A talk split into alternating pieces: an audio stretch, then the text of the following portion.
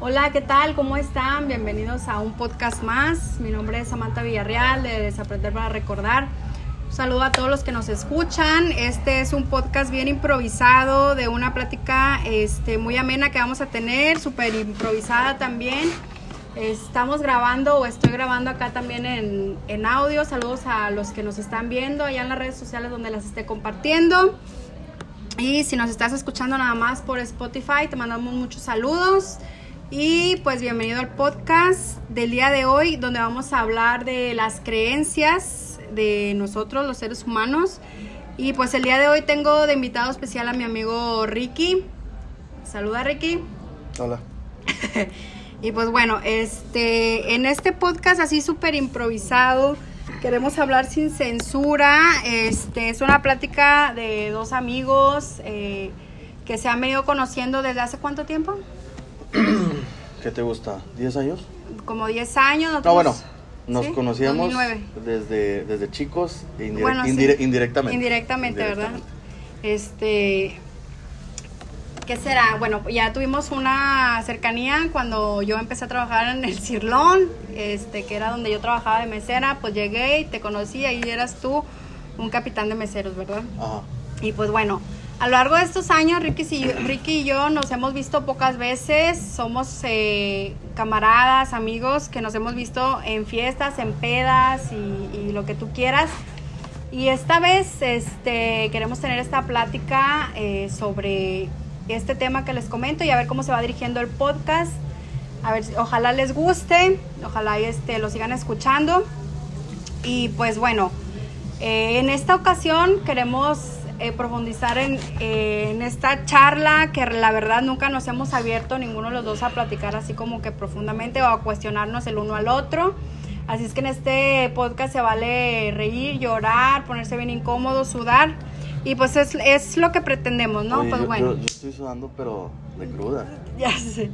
Y pues bueno, vamos a comenzar. Este, hablábamos ahorita, eh, Ricky y yo, pues de las creencias este, de las creencias que tenemos eh, nosotros los seres humanos y más que nada sobre las creencias eh, limitantes o cómo le podrías decir tú, Ricky. Yo creo que eh, creencias como tal, enfocado a religiones, te hacen... Hay, hay, una imagen muy, muy cabrona que, que anda ahí en Facebook, Ajá. bueno, en redes sociales, que está como que naciendo un bebé y, está en el quirófano. Y hay en la charolita como que una, ¿sabes? Una cruz, una este, estrella hebrea, bla, bla. Entonces es como que a ver cuál le toca a, este niño. O sea, vaya, como que lo, van a marcar como, como un caballo. Así. Claro. A eso voy. Yo creo que el tema de, las, de las creencias, religiones, eh, no, sé cómo vaya a sonar, pero creo que, creo que a, las personas nos, nos, han hecho más mal claro. que bien. Ajá. Eh, como te decía hace rato. La sociedad, la familia. Es un tema social. Ajá. Definitivamente creo que la religión es un tema social porque, mm, muy sencillo, ¿cuáles son las probabilidades? Por ejemplo, tú cuando naciste aquí en México, ¿cuáles eran las probabilidades de que tú fueras católica a que fueras musulmana? Claro, pues eran, todas las probabilidades estaban en que yo fuera parte de la iglesia católica, mm. como lo fui muchos años de mi vida. Ahorita tengo 33 años y yo creo que este, hasta los 30 fui una persona muy, muy católica. Los que no sabían, saludos. este, yo fui una persona sumamente eh, muy metida en la religión, muy devota, no solamente de que ahí va a la iglesia y ya bien chido, sino que también participaba en retiros, este... estabas metidísima, güey. Metidísima. O sea, yo, yo, de hecho... y es un tema que siempre sale en las pláticas porque yo creo que es algo eh, de mi personalidad que estaba como muy arraigado, ¿no? O la gente me etiquetaba como una persona religiosa, güey. Y pues obviamente cuando tú eres sumamente cerrado y religioso, que ahora no tengo nada en contra de las personas religiosas, no las odio, no las juzgo, cada quien tiene su proceso de aprendizaje y, yo creo profundamente que no existe nada correcto o incorrecto, pero pues bueno, me tocó así. Y este, y sí, fui una persona muy empedernida y de hueso colorado, que iba a la iglesia. Digo, yo, yo no tuve este, una plática contigo nunca de eso. No. Pero. Me hubieras odiado, yo creo. No, no, no, no, ahí te va, ahí te va. Mucha gente tampoco sabe. ¿Qué? Pero yo, yo hasta los 15 años también era una persona muy religiosa. ¿Qué te voy a decir una cosa? ¿Y desde qué edad? O sea, ¿cuáles fueron tus inicios, vaya, en la religión? Yo creo que tenía, no sé, 5 años. Sí. Y hasta los 15 fue cuando yo dije, este pedo no, no es para mí. Neta. Entonces, estás hablando de un te periodo. hicieron la primera comunión? No, no, no. Mi familia, mi familia era mormona. Ah, la madre. Mi familia era mormona. Sí. Este, bueno, es el nombre coloquial como se le conoce a esa religión. ¿Y son cristianos? Sí, creen, creen en Cristo. Ah, acá, ok. Entonces, este, me, llamó mucho la atención lo que dijiste ahorita, Ajá. de que no, no odio la religión. Yo tampoco. O sea, de hecho, siempre que me preguntan, yo digo, güey, ahí eh, podría decirse que obtuve valores. Claro. Obtuve este un sentido del bien y el mal. Claro. Este, etcétera, etcétera. Entonces, al igual que tú, yo nunca voy a decir, ahora que ya no estoy, eh, pinche esto, pinche lo otro. Ya sé. No, porque creo que a fin de cuentas siempre debe de imperar el respeto a las creencias de la gente. Que desgraciadamente la misma religión te, pide, sabes, eh, ama, al prójimo, ayuda al prójimo, etcétera. Pero cuando una persona piensa diferente a ti, está mal. Claro. Entonces ahí es una, fue una de las contradicciones más grandes sí. que yo dije, por un lado te enseñan una cosa y por otro lado este, te dicen también que no hagas, eh, vaya, lo que te están diciendo de cierta manera. Entonces... Pero bueno, a mí me causa como cuestionar, este, ok, em, creciste en esta religión, pero luego en qué momento tú, tú decidiste eso, o sea, como un niño de 15 años va a decidir eso, eso es lo que a mí dices, güey, está bien cabrón, o sea, ¿cómo empezó a suceder eso? La verdad, yo siempre he sido una persona bien despierta. O sea, soy una persona muy observadora. Me doy cuenta de, de muchas cosas. Sí. Cómo está la sociedad, qué piensa la gente, este, qué es lo que realmente está pasando en el mundo. Siempre, siempre fui una, un, o sea, te cuestionabas a ti mismo. Sí, y obviamente a esa edad, a los 15 años, este, pasas de un periodo de, digamos, infancia a adolescencia, pubertad, no sé, etcétera. Pero empiezas a, ¿sabes? A o sea, ya no crees en Santa, ya no, o sea, todas las pendejadas que, que vienes de como un celular que trae de aplicaciones ahí cuando lo compras nuevo, es lo que traes. Entonces, cuando tú empiezas a desinstalar todo eso, abres la mente a ver, ver otro tipo de cosas. Otras posibilidades. Exacto. Eh, y por ejemplo, en tu familia, eh, tú veías eh, que tus papás, alguno de, los dos o alguien, tus hermanos, era igual así de despierto como para tener tú la confianza de cuestionar las cosas, porque créeme que, que hay muchas personas que pueden llegar a la adultez o pueden pasar toda su vida y nunca se cuestiona nada. Porque en lo particular, yo te puedo decir que yo no tuve ni la seguridad ni el privilegio, más tenía el temor de cuestionar las cosas, porque si yo me atrevía a cuestionar, a siquiera pensarlo en mi mente, yo me sentía mal y decía, ¿qué pedo? Yo estoy mal, se me está metiendo el demonio, me voy a ir al infierno. Porque era lo que te enseñaban. Ajá. Eh, o sea, ¿cuál es la diferencia ahí en un niño que, empieza a cuestionarse las cosas desde pequeño?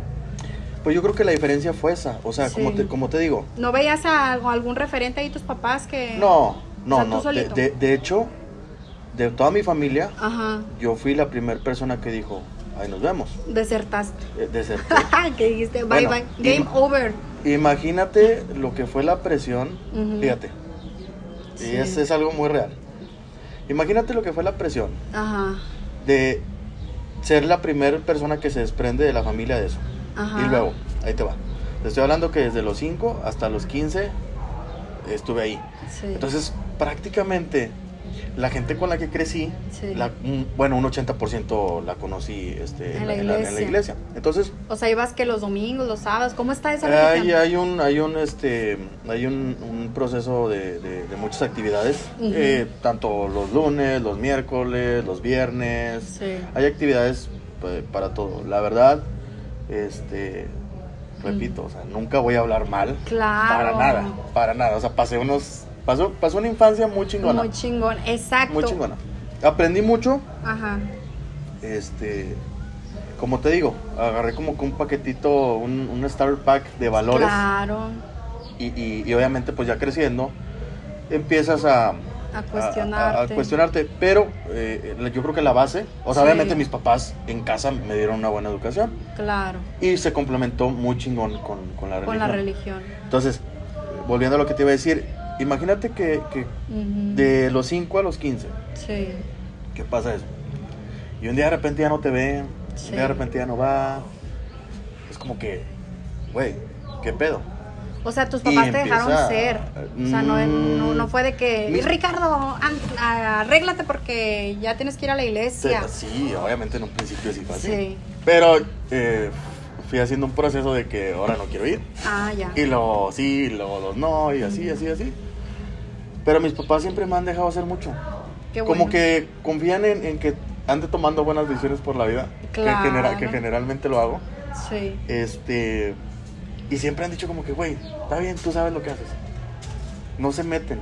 Sí. Que es algo que que siempre les voy a agradecer. La está bien chingón, ¿eh? porque yo creo que también, así como tú, quizá hubo muchos chavitos que, que se empezaron a cuestionar, pero creo que a lo mejor tuvieron papás muy no, cállate, estrictos. Claro, que los hubo y los conozco.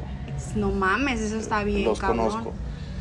Que de hecho te podría decir que siguen ahí. ¿En la iglesia? Ajá. Ok. Pero es inercia. Claro. Es, es completamente una inercia, es una, es una tradición, es una... Eh, ¿Cómo te diré? Yo, yo cuando, bueno, te digo que a los 15 años yo ya dije no. Porque, porque te digo que siempre fui muy despierto. Yo estaba pegado en la computadora todo el tiempo y, me ponía a ver este chingaderas de, guerras y, muerte y cuanto desmadre. Y, yo creo que mi, mi, mi cuestionamiento básico fue, ¿en, qué, ¿en, qué, mierda vivimos? Sí. Y, de qué manera tiene la religión impacto en eso. O sea, eh, eh, de qué manera la religión podría eh, solventar o, o, aliviar muchas cargas de este mundo y no lo hace, ni lo va a hacer. No. Entonces, ahí yo creo que ese fue mi cuestionamiento básico. Sí. Ahora, empezar a, ver la realidad, la realidad de las cosas, porque seamos sinceros, a esa edad vives en una burbuja. Claro. Vives en una burbuja. En tu propia realidad, en, tu, en, tu, en tu propia rutina, en tu propio juego, en lo que tú alcanzas a ver, ¿no?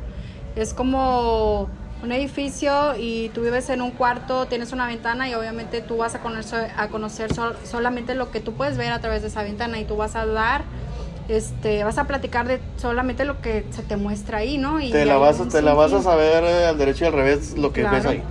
Exactamente. Pero te cambias de cuarto. Ajá. Ves otra ventana. Ves otras cosas. Y ves otras cosas. Otra realidad. Ajá. Entonces, eh, eh, ese, ese fue mi proceso. Entonces, te digo, siempre me dejaron ser, la verdad. Cuando entendieron de que, pues, oye, pues no lo vamos a forzar a hacer nada. Sí. Fue como que, bueno, bueno, bueno. Y como te digo, tampoco es como que dejé la religión y, y me, andaba drogando. no, nunca. La verdad, nunca. Este, pero también. No, pues fuiste madurando, fuiste creciendo, ya no eras el mismo niño y obviamente había que explorar otras cosas, ¿no? Este, porque por ejemplo, en mi caso también fue desde muy chiquilla. Yo tenía, pero aquí lo más raro, por ejemplo, de, de mi, de, en mi historia es que a mí nunca nadie me llevó a la iglesia, nunca me dijeron, ah, sí, este, Dios, yo fui sola, güey. O sea, ¿tú te identificaste un día? Totalmente, sí. Lo que pasa es que, bueno, me llevaron a hacer la primera comunión, o, sí, la primera comunión, ¿verdad? Y ahí, pues, me hablaron, pues, muy bonito, ¿no? De que Dios esto, recuerdo mucho del primer día que fui al, al, a las clases de catequesis, que vimos una película muy bonita del donde nos explicaban de que el origen de la vida y de Dios y todo eso, ¿no? De lo de Adán y Eva. Entonces para mí, yo hice clic con ese cuento bonito y desde ahí yo dije, wow, o sea, para mí fue muy bonito. También, como tú decías ahorita, quiero aclarar que no es tampoco es como que este cuando tú le platicas a la gente, güey, es que yo fui religioso y así y ya no y, y te ven con cara rebelde y de que pobrecito, es que debe haber sido una tortura, no, güey, o sea, también pasaron, yo pasé muchos años muy bonitos, aprendí muchas cosas, de ahí yo creo que traigo también mis valores de, me considero una persona muy buena, ay sí, este, entonces, eh, pues sí, ahí fue donde uno despierta como esa empatía por las demás personas, el ayudar y todo eso, ¿no? Pero sí, tampoco es como que quiero que se quede ahí de que, ay, o sea, que piensen en nosotros como que, güey, les pinche tortura, estuvieron como que reclutados o una mamada así, ¿no? No, nada.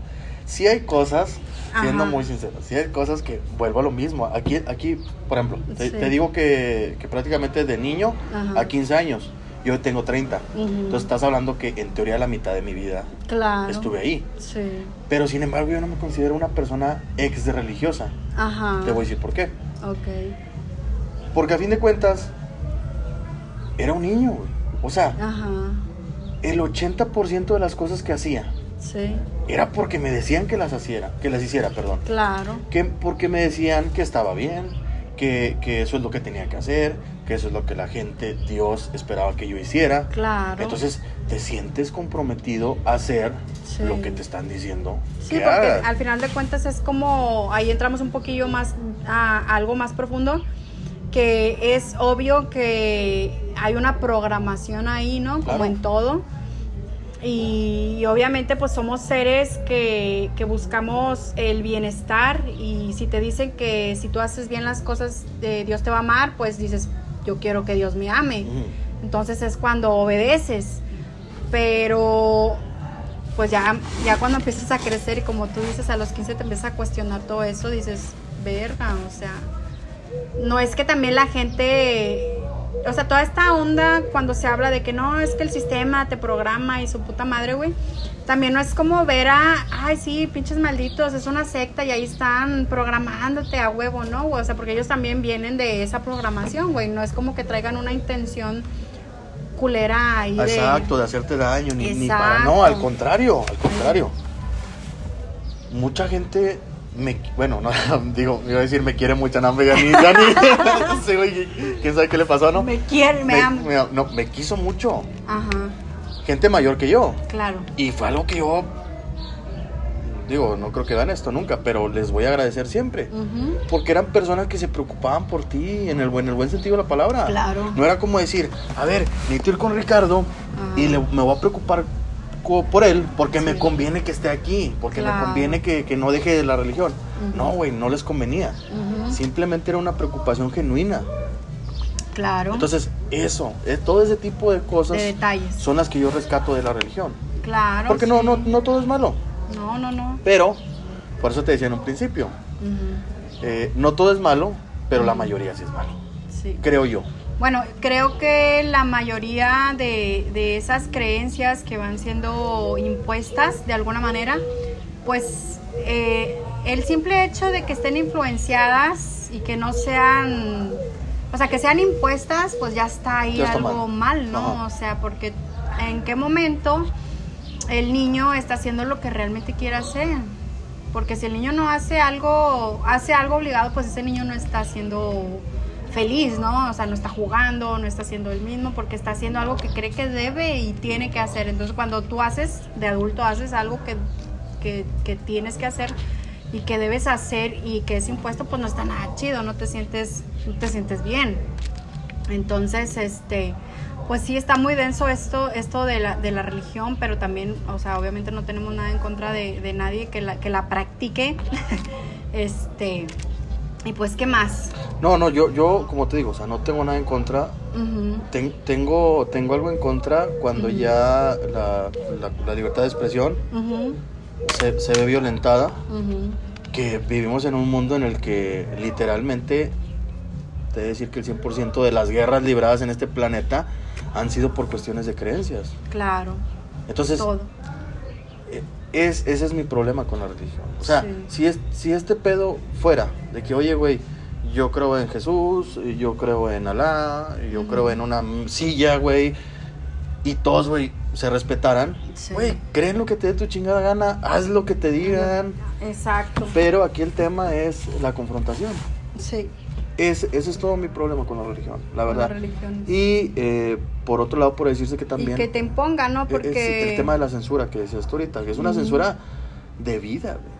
¿Te has puesto a pensar en eso? Es una censura de vida. Sí. Eh, eh, digamos, por ejemplo, volviendo al tema de, de, la religión a la que yo pertenecía, obviamente tú vas, que creces a los, vas, bueno, vas creciendo, dan los 15 años, y pues ya de que, oye, pues uno que fumaba, un amigo que, que una cervecita, o, o, este, o con la novia de que unos ves, todo eso estaba mal, güey. Claro.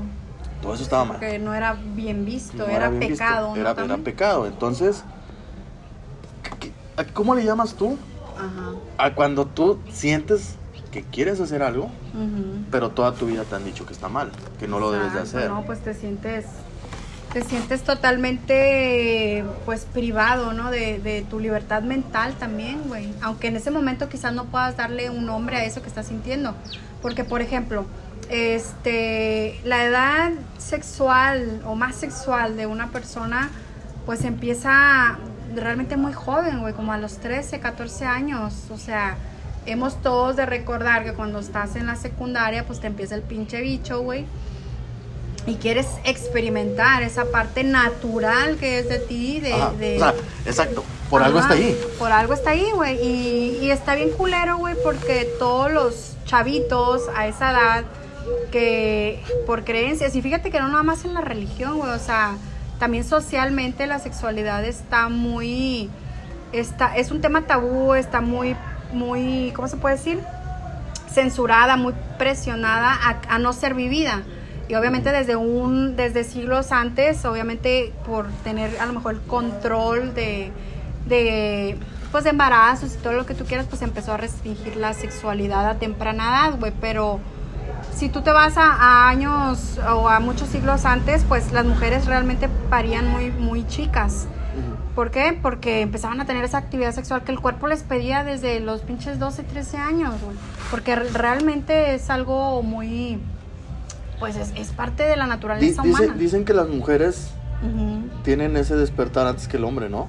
Sí, pues eh, no, no sé si es igual que el hombre o, después o qué onda, pero pues obviamente es, es cuando ya empieza a eh, todos los órganos y reproductores y el cuerpo está cambiando, pues es en la pubertad, a los 12 años, 11 años, y pues eh, el cuerpo pues pide a su naturaleza ser, empezar a reproducirse. Y por ejemplo, yo ahorita pienso en mi sobrina que tiene 15 años, o sea, es una niña, güey. ¿Qué crees que esté, qué, qué contenido crees que esté viendo tu sobrina, no en este momento, pero, o sea, en su actualidad? Ella ve cosas que tienen que ver con, con chicos, como en mi edad eran los Backstreet Boys, ahorita son BTS. Ajá. Y todas esas cuestiones de novelitas así coreanas que ahora andan mucho de moda, pero que implican relaciones de, de ay, el noviecito y la noviecita, ¿no? Obviamente eh, en esa edad ya empiezan ellos a ver, ay, me gusta a alguien y empiezan a sentir cosas en el cuerpo, ¿no? Y este, y cómo será el sexo y se empiezan a cuestionar porque pues nosotros lo hicimos en algún momento, ¿verdad? Nos empezamos a cuestionar cosas. Yo creo que eh, sin pelos en la lengua, yo me acuerdo que a mí me empezaban a dar ganas de tener sexo desde que yo estaba en primero de secundaria, güey. Literal, no sé tú. Estaba, estaba en, el, en segundo de primaria. Ah, no, no, no, bueno, desde, ya, siendo muy sinceros, desde la primaria yo veía a las chavillas y decía, ya te oye, está, está bonita. Oye, este, quiero y quiero pasar tiempo con ella, quiero, quiero, sabes, como que pasar y, pendejadas, pendejadas, Pero ya tener el eh, sexo, o sea, ya cuestionarte, porque yo, yo me acuerdo que en sexto fue cuando nos dijeron, eh, bueno, nos explicaron, ¿verdad? En la escuela de que para tener hijos se necesitaba pues una penetración, ¿verdad? Pero obviamente desde cuarto, quinto, güey, ya sabías, güey, pero te hacías pendejo. Bueno, yo porque tuve una hermana mayor que, que yo le preguntaba, ¿verdad? Yo desde, desde que tenía pinche siete años o seis años, güey. No, seis no. Siete, ocho, por allá sabía más o menos cómo estaba el pedo. Te daba un cachetón si le preguntabas a los siete años, yo creo a tu hermana, que qué pedo, qué pedo con esta niña. No, güey, sí, Volvemos a lo mismo de que es un tema tabú, que, que seamos sinceros el 90% de los papás no sabe cómo vergas tratar el tema de la sexualidad. No, güey, nada, o sea, me, atrevería a decir que el 99.9. Pero, por ejemplo, o sea, estos niños que su naturaleza, güey, les hace querer explorar su sexualidad, pero tú estás, pues, eh, por la sociedad, por lo que tú quieras, por la religión. Güey, ¿qué, ¿qué siente un niño que tiene ganas de tener sexo, güey? Se está cuestionando todo esto, güey pues se siente culpable, güey. Se siente mal. Está, está, mal que esté sintiendo esto. Sí, o sea, es que como, quiera, que quiera ver esto, sí. que me atraiga esto, estoy mal. Ajá. Ahora, yo no estoy diciendo que, que un niño no necesite una orientación. Claro. Creo que todos en algún momento de nuestras vidas necesitamos una orientación. Claro. Porque si no terminas cagándola. Sí, obvio. Terminas, terminas embarazando a tu novia en, la secundaria o en la prepa. Sí, y, y, ya, o sea, tu proyecto de vida se va... El simple hecho, güey, de no hablar del sexo cuando se tiene que empezar a hablar, güey, este, ahí ya ellos están reprimiendo muchas cosas. Entonces, sí, es, eh, la sexualidad empieza a más o menos a, a, a, ser como vivida, ¿verdad? En su propio cuerpo, en sus cambios desde muy temprana edad, pero por lo mismo que no hay una educación sexual, el niño o el, adolescente pues no se atreve a decirle a su amiguita o a su mamá que, qué onda, ¿verdad? Con el sexo, porque pues por todas estas creencias que en algún momento fueron impuestas. Te, te he de decir que incluso en el tema de las mujeres, bueno, no sé cómo fue contigo, Ajá. Eh, eh, el, primer periodo, o sea, también es un tema que tú dices, sí. Eh, siento yo que las mamás batallan para explicar eso o para dar cierta orientación. Mm, pues en mi caso, mi mamá nunca fue, este, pues no, nunca se acercó conmigo para platicar de eso, güey. O sea, yo sabía porque escuchaba a mi hermana platicar con sus amigas o a otra amiga que era mayor que yo, pues bueno, yo le preguntaba a ver cómo estaba el pedo, pero obviamente un, un adolescente ante esas situaciones, güey, por vergüenza y que no hay una educación, que no hay una confianza con tus mayores, con la gente, uno se la vive emocionalmente solo, güey. Solo porque dices, porque tú también quieres pretender que lo sabes todo. Que lo sabes, güey, y que ya estás listo para ser señorita o señorito, no sé cómo se hombre. Entonces, sí, son como que muchas creencias que y paradigmas que en ese momento pues en lugar de, de ayudarte, pues te, te, sientes, te sientes como, ay, ¿cómo se puede decir? Pues no, no, no te sientes ni orientado, ni apoyado, ni emocionalmente, ni físicamente. Como que prefieres que nada más pase, pase, vaya pasando, vaya pasando, a ver, a ver cómo, vaya, vas improvisando. Y el pedo, güey, es que, por ejemplo, en todas estas creencias, paradigmas de las que hablamos, que empezamos hablando con lo de la religión, son cosas que si nosotros como personas no trabajamos, güey, indudablemente tus hijos y los hijos de tus hijos lo van a vivir, güey, porque son cosas que se van pasando de generación en generación. No puedes ayudar o, o orientar a tu hijo, güey, si tú no te empiezas a trabajar y a cuestionarte a ti mismo. Sí, porque a fin de cuentas vas a hacer lo mismo que hicieron contigo. Exactamente, no tienes otras herramientas porque no te las enseñaron.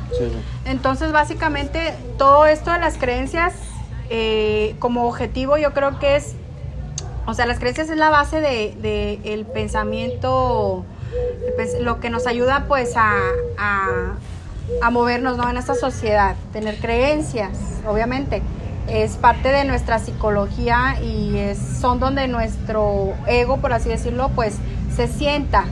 Pero creo que es indispensable empezar a cuestionarnos estas creencias de...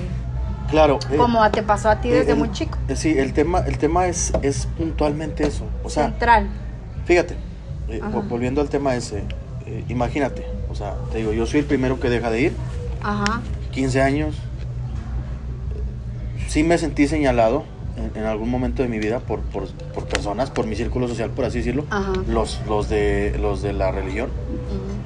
imagínate, así te lo digo, los huevos que tienes que tener para decir, güey, ya me subí a este barco y ahí nos vemos. Sí. Porque muy fácil es decir, no, ¿sabes qué? Pues ahí va para atrás. Siempre no, dijo mamá que siempre no, y te regresas. Claro. ¿Sí me explico? O sea, entonces, eh, en base a eso, también yo forjé mucho carácter. O sea, el carácter que tengo hoy en día fue en gran parte resultado de elecciones difíciles eh, que tuve a temprana edad, por así decirlo. Claro. No, no acá tipo Samuel García que me llevaban al golf. No, elecciones difíciles acá. Sí. Acá. Que te, que, te, que te dicen, ok, tomaste esta decisión. Que te confrontaban. Exacto, y vas, vas para allá. O sea, elegiste la izquierda. Sí. Y ya, güey, o sea, el camino ya es derecho, ya no hay un puente para brincarte a la derecha. No, o sea, bueno, hay mucha gente que hace eso. Sí. Mucha gente que anda por la vida creyendo una cosa y luego creyendo otra y creyendo. Que realmente no es, no es ni siquiera porque ellos duden de lo que están creyendo en ese momento.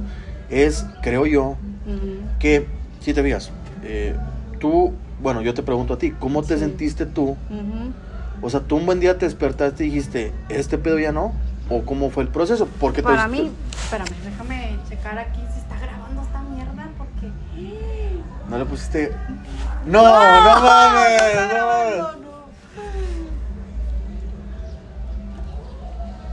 Pero, o sea, ¿sí, le habías puesto, no? O sea, estamos grabando en audio, pero nosotros pretendimos que también estábamos grabando en... Ah, no, sí. Bueno, ahí haces tu, tu magia en la edición. Chinga No, sí, sí, sí, sí lo grabó. Más bien la cagué cuando le volví a picar. Bueno, ahí.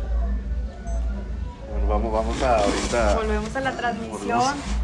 Ah, ¿O quieres refiliar? Sí, bueno. Vas a tener que hacer ahí un... ¿Tuvimos problemas técnicos? Problemas técnicos aquí porque pensé que estaba... Bueno, ya volvimos aquí porque se, se perdió un poquito la, la transmisión. Ahí sí. Salud, salud. Y volvemos aquí a, a platicar. Este, ¿Qué era lo que me preguntaban? Di la verdad que se te antojó la cheve. tuvimos que cortar. Tuvimos que cortar para. Saludos desde aquí, desde, desde Santa Catarina, Nuevo León. Eh, tu cuna, tu cuna. La cuna. Ay, sí, puro pinche cartel de Santa, la verga, como. Güey, me, me, cae, me que la gente de otros lados diga, ah, ¿dónde son que yo puta? A mí me da. Lo de cartel de Santa, ya sé, güey, pues desde que estábamos chiquillos hay, que. Hay, hay tantas pinches cosas bonitas aquí, icónicas como los cerros. Y, nos, nos, reconocen por un, por un pelón tatuado. o sea, lo bueno es que le fue bien al hijo de puta porque, pues en esos, cuando él empezó, pues no se veía como se ve ahora, güey. O sea, estaba gordo el vato. Este, las rolas no eran tan pegajosas como después. El vato se puso súper mamado y Digo, nada que ver con lo que estamos hablando, pero. es, es un, este, una cápsula. Una cápsula. el vato se te hace atractivo así de que, ay, güey, porque. Digo, obviamente de que él vende. Él vende de que. Su imagen. Obviamente, como todo artista. Pero él vende como que las viejas, cállate, güey. O sea, se van desmayando mientras ah, él va pasando. yo también digo. Entonces yo digo, ¿tan, ¿tan es así o es mame? Pues el vato, es que mira, el vato tiene personalidad, tiene marca tiene presencia. Y creo que ahorita las mujeres ya no nos, ya no éramos como antes, güey. Ya no somos como antes que nos dejamos llevar por una cara bonita, güey. Igual que los, no sé, los hombres, ¿verdad? Pero yo creo que cuando, o sea, años antes era la cara bonita y, por ejemplo, te gusta Justin Bieber, em, los Backstreet Boys, pues te gustaba el güerito, el que parecía una niña, ¿no? Y yo siento que ahorita ya a esta edad, ya a los 30, este, pues uno ya está madurón y ya, ya buscas otras cosas. Y este, y pues el vato tiene presencia, güey, le vale madre la vida y yo creo que eso es lo que a las chavas le atrae, güey. Eh, el, el, el, es cierto, el... el, Güey, aparte tiene 40 y está súper mamado. según yo tiene más. ¿Más? Según yo tiene casi los 50, según yo. La verdad, no, no desconozco. Este. Y pues le ha ido bien. Vamos a hablar así de temas ah, bueno, importantes. Regresamos al tema, es que nos desviamos un poco para refiliar aquí. Y saludos a los que nos están escuchando, si cambiamos mucho de tema, pero ojalá estés hasta este momento todavía en el podcast. Y seguimos. Te preguntaba yo, Ajá. que qué buen día tú te levantaste y dijiste, este pedo hasta aquí. ¿El pedo de qué? De la religión. Exacto. O sea, ¿cómo, cómo pasó Samantha de, de compartir en fe? Porque compartías en Facebook. Verga, güey. Cuando veo mis recuerdos no lo puedo creer. O sea, no es que me arrepienta. No, ajá, exacto. Pero no puedo creer el nivel de conciencia que una persona puede llegar a transformar, yo creo. No es que, que esté mal o anterior. En un momento sí yo luché contra eso, porque era algo, algo que me dolía recordar. Porque me dolía recordarme a mí cerrada de mente. ¿Por qué? Porque yo me veía, o sea, volteo a verme a mí en el pasado y veo a una niña, a una adolescente o jovencita influenciada por la sociedad. Entonces, me, eh, me, privaron de mi libertad, eh, ¿cómo se puede decir?, de pensamiento muchos años, pero hay que hacerse responsables, o sea, también uno por cosas de la vida, por cosas que emocionalmente a, lo mejor vamos necesitando, pues nuestra mente también eh, requiere en algún momento pues de sentir que, que haces bien, que cumples los mandamientos, que existe Dios. Entonces también es parte del proceso evolutivo de nuestro pequeño cerebrito que está aquí. Entonces para sobrevivir necesitamos muchas, para sobrevivir emocionalmente, a veces necesitamos pasar por procesos eh, como eso. Que estar, ser parte de, de, una religión. Está bien cabrón eso, güey. Pero bueno, yo pasé, no fue de la noche a la mañana, para empezar, o sea, fueron años de cuestionamientos. Porque cuando tú te empiezas a cuestionar algo que te da tanto sentido de vida, güey, eh, empiezas a, quebrar esos paradigmas, porque realmente ya estás quebrando cosas muy profundas, porque son cosas que en algún momento le dan sentido a tu vida. Entonces cuando tú empiezas a cuestionar eso, güey, pues pasas depresión, pasas, en mi caso así fue, ¿verdad? Este, y fue a través, y es que a lo mejor en tu caso, como fue muy temprana edad, y a lo mejor no fue como un shock mental de decir, tú cuestionaste la religión, yo cuestioné la religión, pero también la, mis creencias sobre Dios, güey. No sé si fue en tu caso lo mismo. Eh, en, mi es, caso, es algo bien diferente. Sí, es diferente, te voy a decir por qué. Porque cuestionas obviamente, eh, bueno, más bien, la religión es el escalón hacia Dios. Claro. O sea, es, es el medio. Pero eh, la religión, güey, pues es humana. Es Es, algo que ves, es eh, palpable. exactamente. Dios no.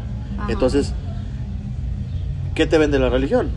Yo, yo soy, yo soy el medio. Ah, claro. Para llegar a eso. Sí, obvio, obvio, Si tú andas por la vida eh, eh, diciendo, sabes, hay, hay, algo muy bonito que la otra vez escuché hace mucho, que literalmente decía algo así como que Dios está en todos lados, o sea, en una planta, en una piedra, en, todos lados. Entonces, la religión, que tú creas eso a la religión no le conviene.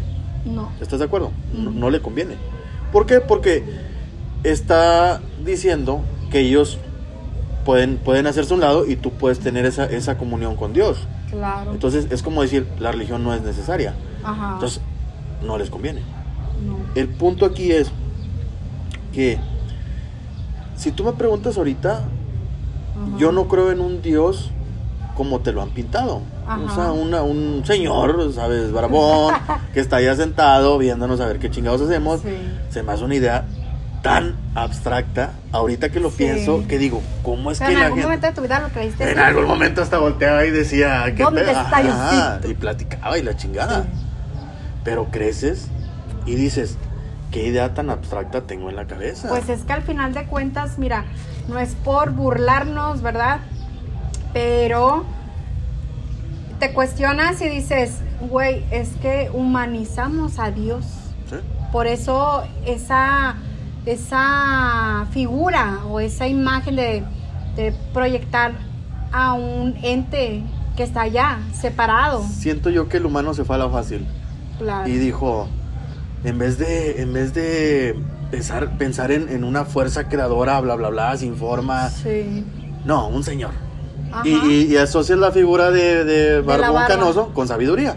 Porque los viejitos son sabios y la barba siempre ha denotado sabiduría. No, y aparte, o sea, en la religión católica y hasta en la capilla sixtina, en las, en las iglesias que están allá en el Vaticano y todo, pues sí hay pinturas de una figura humana anciana, como tú dices, con barba y todo, que representa a Dios. Entonces, pues obviamente en la mente humana necesita como símbolos para poder asociar. Sentirse cómodo.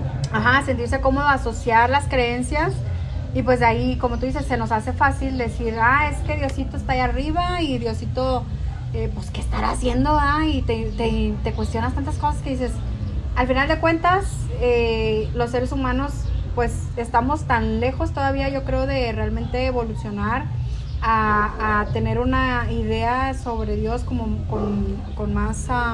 con más contexto. Exacto, y, sin pensar que es un ente allá arriba observando observando qué haces o dónde, metes tus genitales.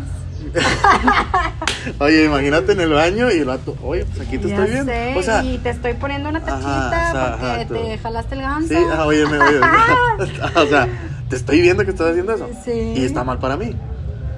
O sea, sí me explico. Sí, lo que nos hacen a nivel. Lo que nos hacen creer.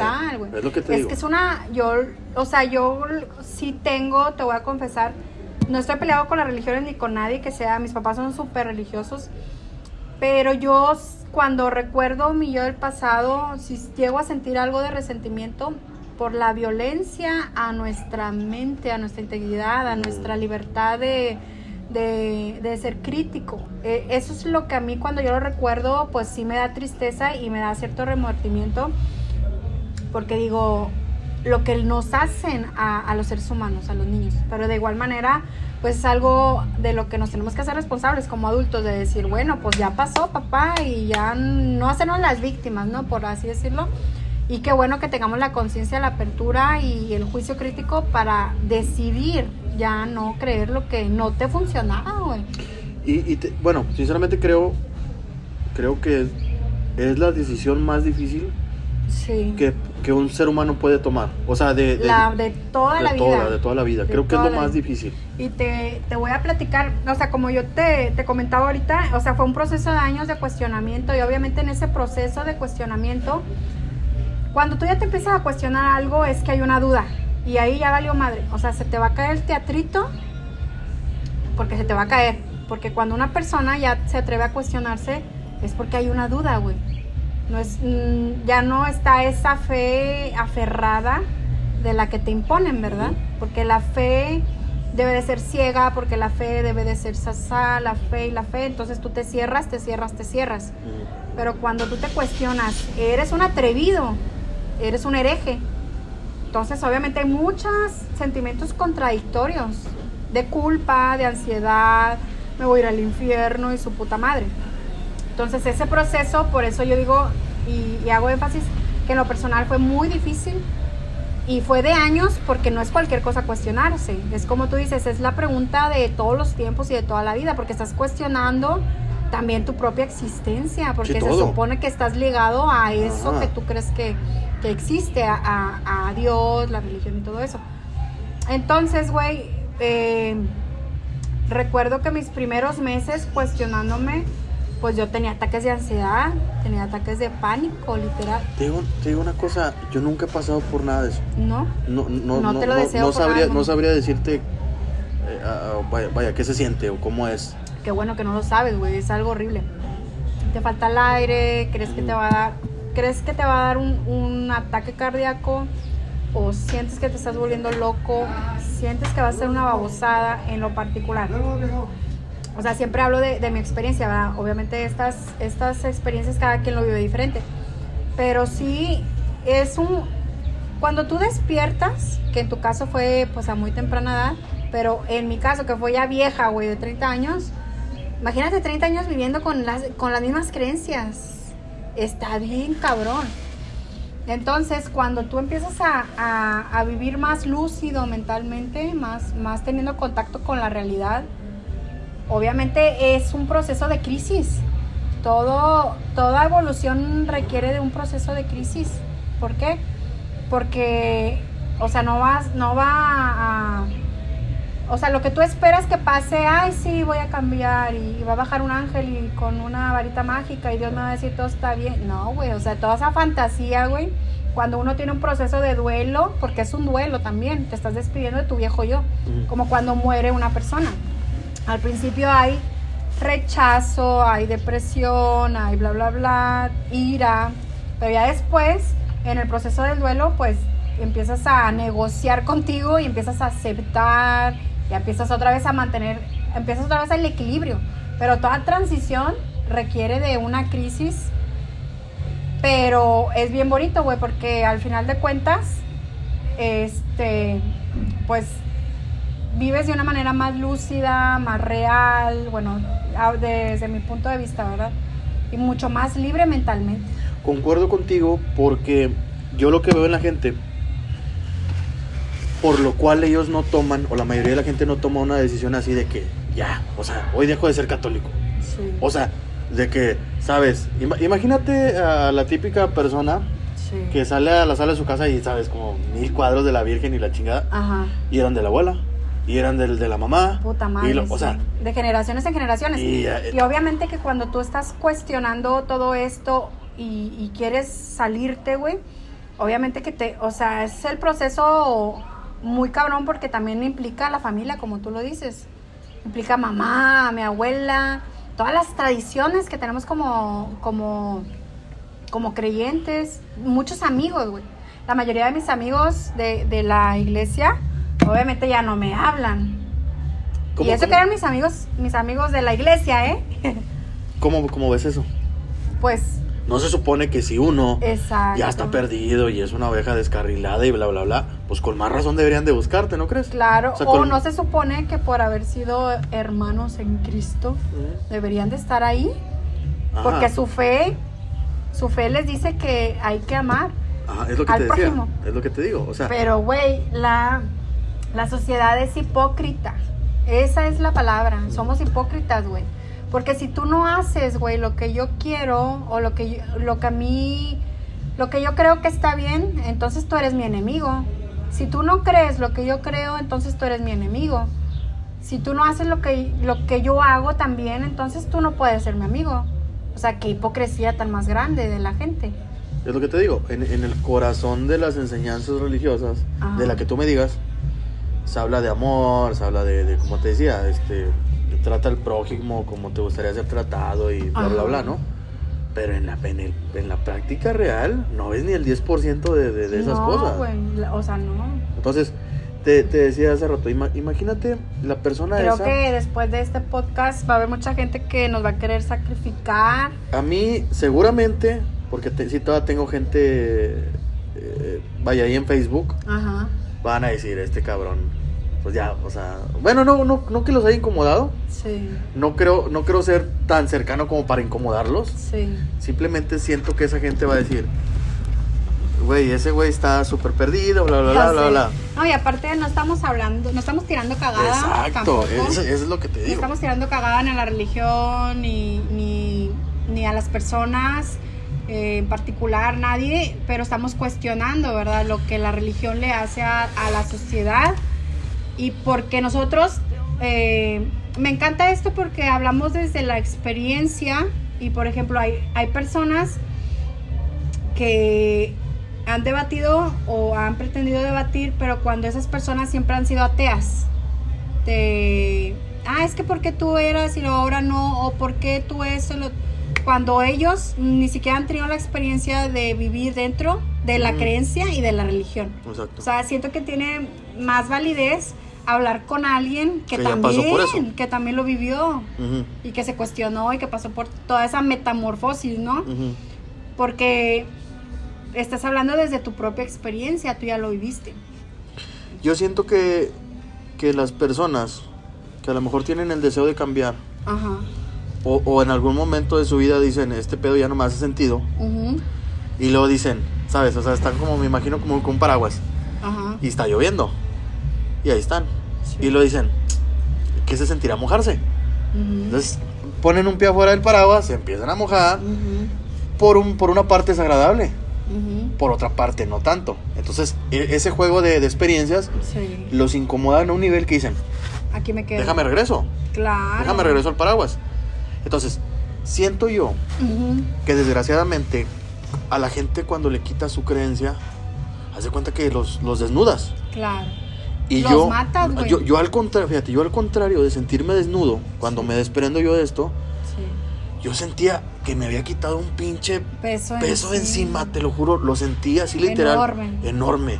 Porque decía, güey, o sea, ya bien pendejo, pero decía, si, si, si me gusta una muchacha y la quiero besar, o si me gusta una cerveza me la voy a tomar, o sea. ¿Te sentiste libre? Me sentí tan libre.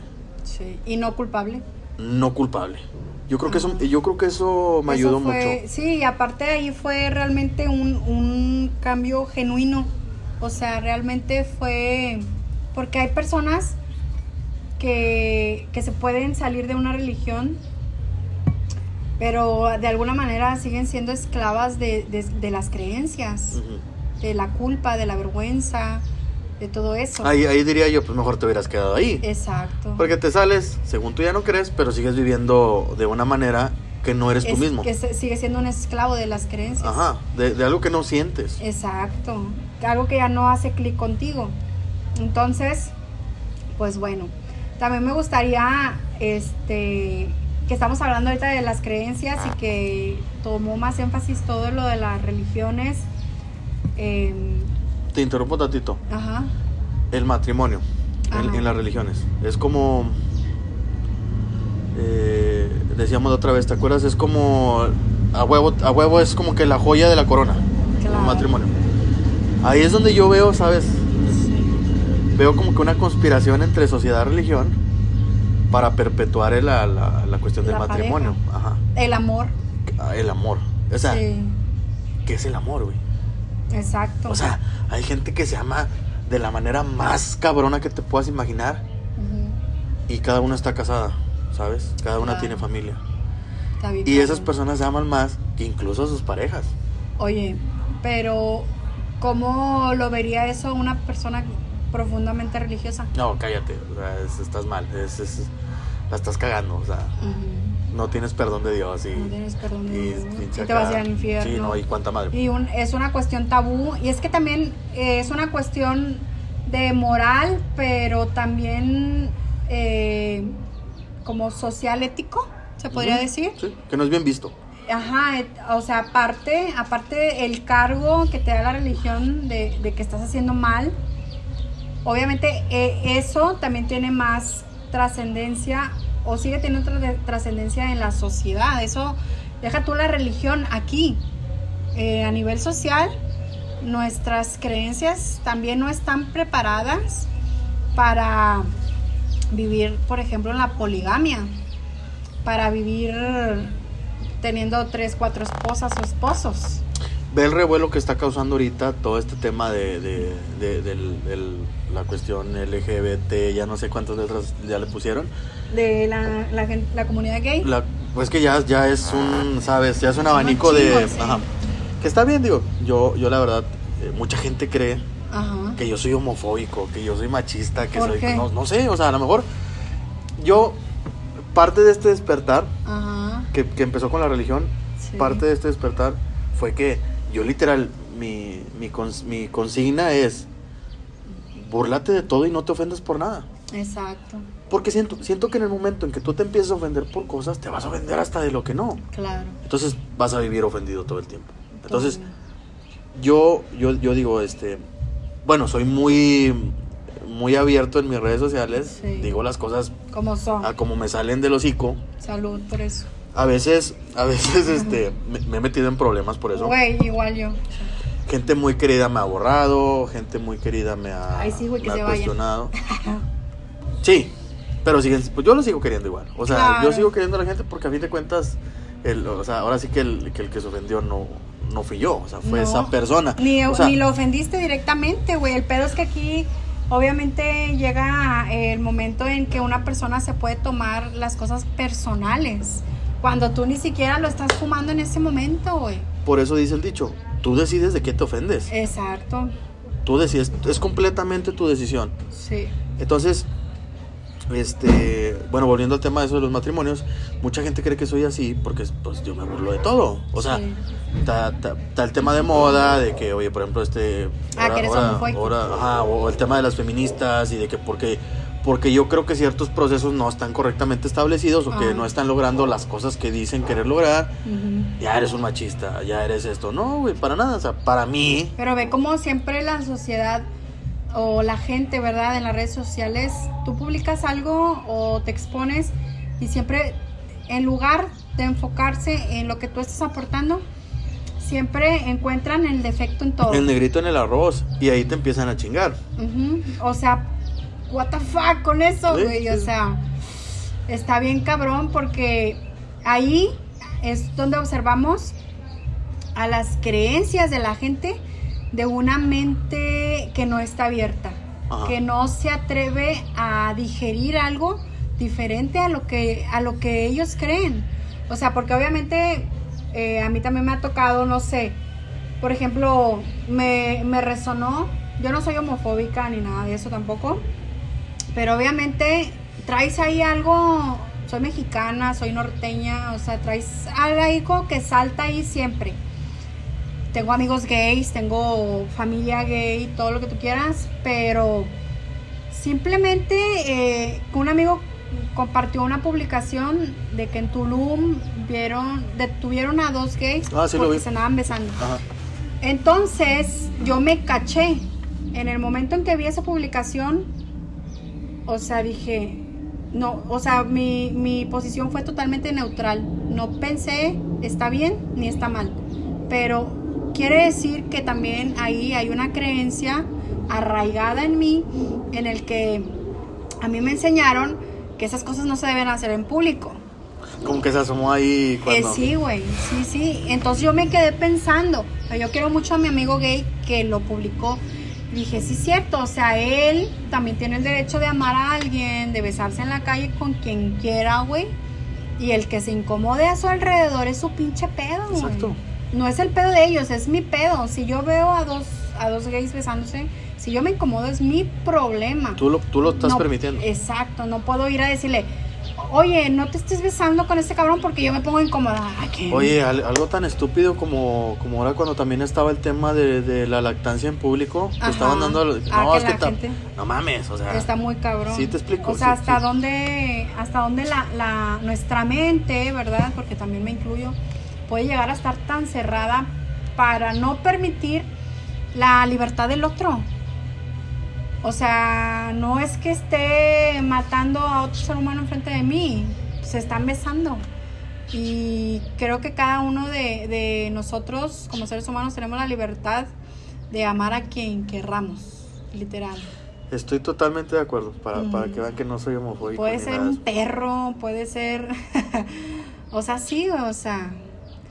Está bien en, en, en, cuestión de, de eso de, de, amor y de parejas y todo eso, Ajá concuerdo definitivamente que dos hombres, dos mujeres, tres hombres, tres mujeres, o sea, a mí como caiga. Me da me da igual. Sí. El tema ya cuando lo trasladas a la sociedad, incluso algo de política, ahí, es donde ya empiezan a chocar un chingo de, cosas. Sí. Empiezan a chocar de que, oye, que los derechos, que el matrimonio igualitario, que bla, bla, bla, bla, bla. Entonces... O por ejemplo, no, güey, o sea, si empiezas a cuestionar el matrimonio en sí, a, la legalidad, dices, no, es que se tienen que casar porque eh, el día que tengan hijos, los hijos, eh, los bienes materiales, bla, bla, bla.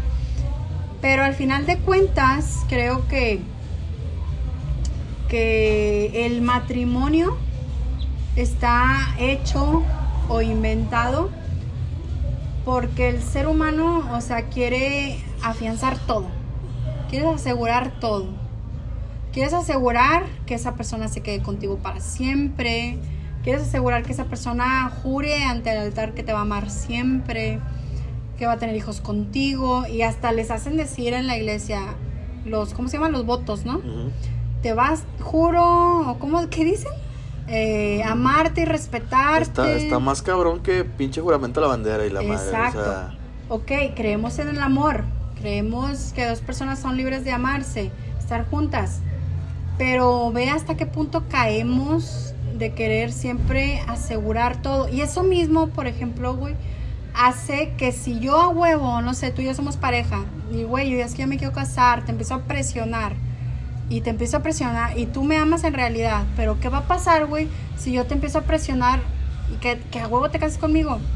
Eso crea rechazo. Sí. Crea conflicto, crea, mejor ya no, güey, porque qué miedo, tú a huevo me quieres, me quieres, eh, ¿cómo se dice? Pues encapsular, me quieres posesionar.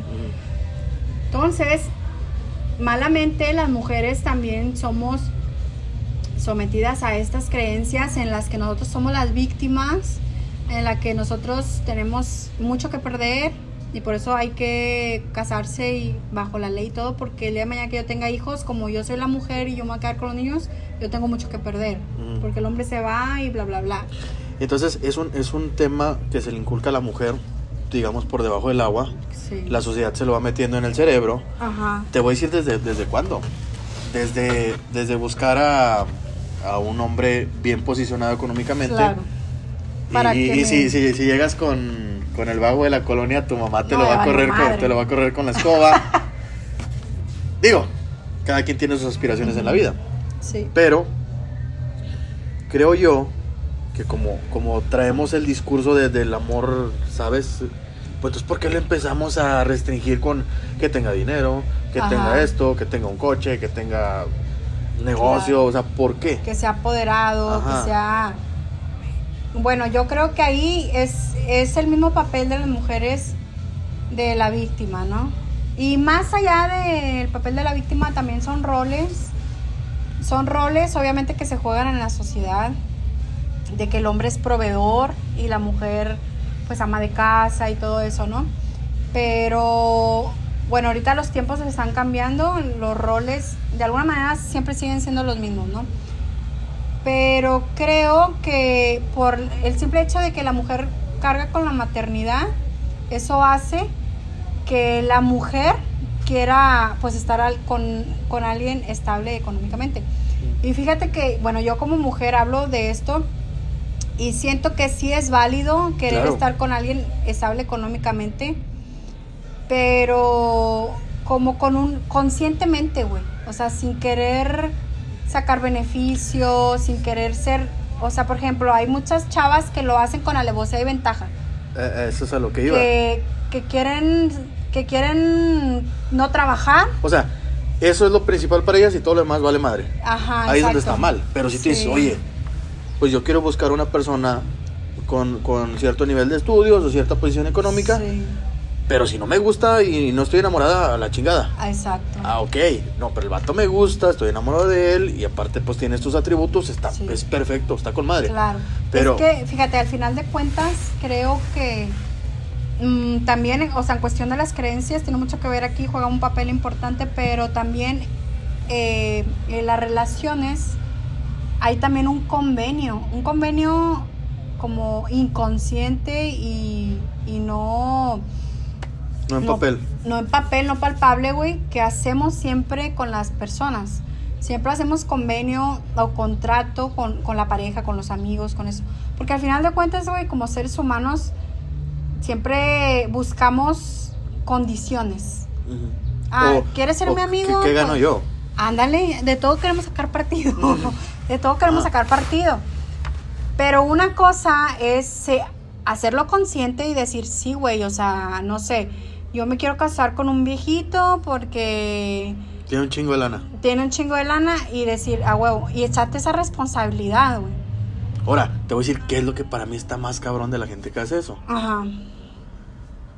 Ellos ponen en una balanza el hecho de decir, voy a vivir infeliz toda mi vida o una gran parte de mi vida, pero voy a estar acomodado económicamente. Güey, claro. ¿en qué momento tu pinche libertad de expresión, tu, tu, tu libertad acá. también física, güey. ajá, bueno, ¿en, qué momento todo eso pierde tanto valor como para decir, güey, me vale verga, ya no voy a trabajar, porque me van a estar... Tiene mucho valor lo económico. ¿En qué momento? ahí también, obviamente, están involucradas las creencias personales, ¿verdad? en cuanto a su su valor personal, su autoconcepto, la autoestima, ya estaríamos hablando como de, de cosas personales muy arraigadas que a lo mejor también vienen desde la familia, ancestros y todo lo que tú quieras, pero trasciende hasta la sociedad, donde existen estas parejas, por ejemplo, ahorita ya es muy, muy normal hablar y ver en redes sociales a youtubers que hablan sobre el sugar, el sugar daddy, la sugar mommy, donde ese tipo de cosas ya también son más aceptables socialmente, pero si nos ponemos a hablar desde una moralidad, dices, güey, ¿en qué, ¿en qué momento dejas tu, tu valor como persona? O tus, si tus aspiraciones son tener dinero, güey, ¿qué te hace creer que tú no eres capaz de hacer eso? Exacto. De crear tu propia tu propio patrimonio, tu propio tu propio dinero, güey. Ahí sí, pues es cuestión, no tanto que juzguemos a las chavitas que quieran un sugar daddy. Está bien, la chavita está bonita, tiene nalgas, tiene culo, tiene chiches. y a fin de cuentas, eh, vaya, eh, eh, cada quien va a obtener lo que quiere en su momento. Exacto, ahí hacemos el, el acuerdo, ¿no? De que, bueno, tú me das dinero y yo te doy satisfacción sexual. O a lo hay chavas que no lo hacen, hay chavas que, que son damas de compañía nada más. Pero hay un acuerdo ahí. estoy, o sea, me estoy vendiendo, estoy vendiendo mi, mi presencia, mi persona, mi cuerpo. Oye, cambiando, bueno, no cambiando de tema, pero algo relacionado a lo mismo. Ahorita está el boom a todo lo que da de, de, de, de este, este tema del OnlyFans y todo esto. ¿Eso qué pedo? Yo ah, no... Ahorita, literalmente, bueno, no cualquiera, ¿verdad? Pero mucha gente, muchas chavas... Están subiendo videos. Fíjate, fíjate. Lo que hace años era era una violencia total a tu privacidad y bla, bla, bla. De que los artistas y la verga. O sea, se indignaba medio mundo y los medios ardían. Ahorita ya es un negocio más.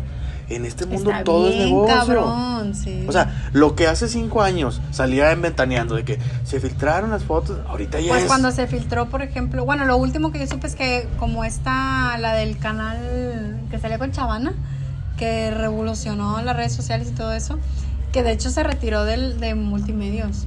Por, por lo mismo. Sí, porque filtraron su video esta, ay, ¿cómo se llama? Ah pues no sé, una de las chavas que salían ahí con multimedios de las chicas que salen ahí, la Emma Huevo y todas esas. O sea, la morra esta se, salió de la televisión, güey, por eso. Se acabó su carrera. Se acabó su carrera.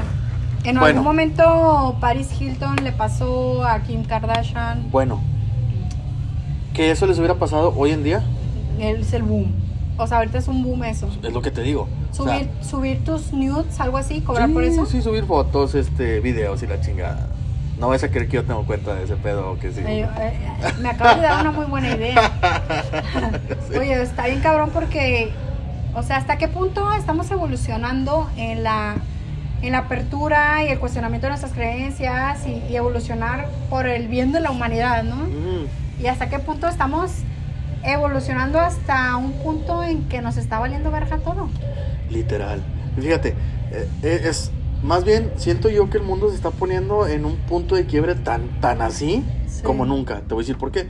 Porque por un lado, todo ofende ahorita. O sea, todo está mal. O sea, ya literal, a, antier dijeron que el señor Carepopa ya no iba a ser señor. Porque, porque no querían decir eh, que un niño dijera, este es un señor y así debe lucir un señor. No, es una papa y se chingó. No mames. Hasta ese punto hemos llegado. O sea, a ese punto nos ofendemos hoy en día ah, como dicen la, la, generación cristal. Eh, eh, sí, yo la verdad sí, ahí, ahí sí tengo mucho, mucho hate, la verdad, con, con, la generación de cristal. Que incluso tú y yo somos millennials, o sea, pertenecemos a ese rango, alcanzamos, alcanzamos que no nos comportamos como tal. No. Pero en ese rango de años eh, estamos también nosotros.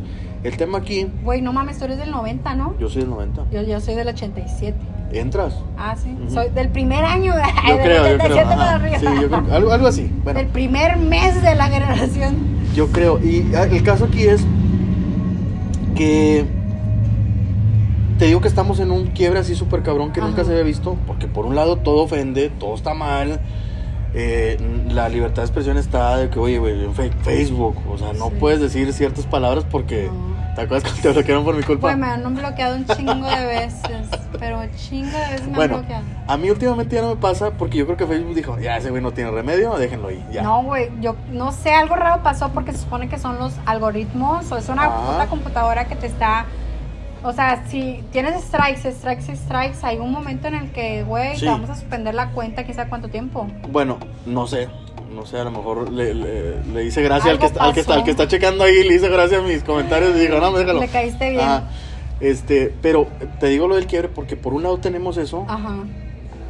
Y por otro lado, todo se está poniendo más cabrón. Vamos a una Todo se está poniendo más cabrón. Ajá. O sea, todo es más difícil cada vez hay menos recursos, cada vez bla, bla, bla, bla. Entonces, eh, el, ser humano cada vez es más débil, pero, pero vive más. ¿Estás puesto a pensar en eso? Cada vez vivimos más. Lo vi en algún lado eso, ¿eh? Pero no me acuerdo dónde lo, lo vi, lo leí o algo. Cada vez el ser humano tiene... Somos, quizá a lo mejor estamos este, siendo más tolerantes a, a la cagada que estamos viviendo, al sufrimiento podría ser. Eh, porque también, o sea, estamos viviendo, bueno, siempre yo creo que a lo largo de toda la, existencia de la humanidad se han vivido épocas muy culeras como el holocausto, crisis y todo lo que tú y todo se supera. Todo se ha superado. Ahorita la pandemia yo creo que eh, muchísimos años no habíamos vivido algo igual, a más que las los bombardeos de, de Siria y todo lo, que ha pasado ya, que desde que tenemos uso de razón siempre ha existido allá eso, ¿no? Pero, por ejemplo, en Latinoamérica, pues nunca se ha vivido algo tan, tan, mm, o sea, de una magnitud tan grande como fue la pandemia del COVID. O sea, eso es un tema que, fíjate, eh, tocando así rápido ese tema de la pandemia, yo estoy asombrado porque, por, por, dos cosas. La primera, digo, con respeto a, la gente que, que, lo ha padecido, lo sufrió, con respeto a la gente que perdió seres queridos por, por el coronavirus, pero en el papel es un virus insignificante, pinche. O sea, su letalidad es tan baja, bla, bla, bla. O sea, es un virus. Que, ponte a pensar. ¿Qué va, ¿Qué va a hacer de nosotros el día de mañana que salga un virus que literal te. Te, esté... te, sangren las orejas y la chingada? O sea, no, ya valió madre. Pero ahí no, no estamos preparados para muchas cosas. Otra cosa. No es garantía, pero si tú contra este virus tuvieras un sistema inmunológico al pedo, oye, eres una persona que hace ejercicio, bla, bla, bla, tienes como que así de probabilidades de, que el de virus... sobrevivir. Exactamente, pero ¿qué es lo que pasa? Que somos el primer lugar en obesidad, bla, bla, bla, bla, bla. Entonces, ahí está también el despertar acá de decir, a ver, güey, en vez de yo decir... ¿Qué tan consciente eres? De, de, tu, de tu persona. O sea, hasta qué, hasta qué punto tú cuidas tu persona y te preparas para estas cosas. Claro. Que, que bueno, pues ya entraríamos en otro en, más temas. otro tema súper Y bueno, la charla seguirá. Nosotros nos despedimos. Este, creo que ya fue suficiente, ¿verdad? Por el día de hoy. Por hoy está. Está, bastante bien. Esperemos que se hayan divertido con el podcast. Les mandamos muchos saludos. Muchas gracias a las personas que se tomaron el tiempo de verlo. Y pues bueno, si les gustaría escuchar otra charla de nosotros, que le pongan ahí, va. Este, que nos manden su comentario, que nos pongan su like ahí en Facebook porque lo voy a compartir en Facebook y también Ricky va a compartir sus podcasts este, en sus redes sociales. Nos vemos. Chao.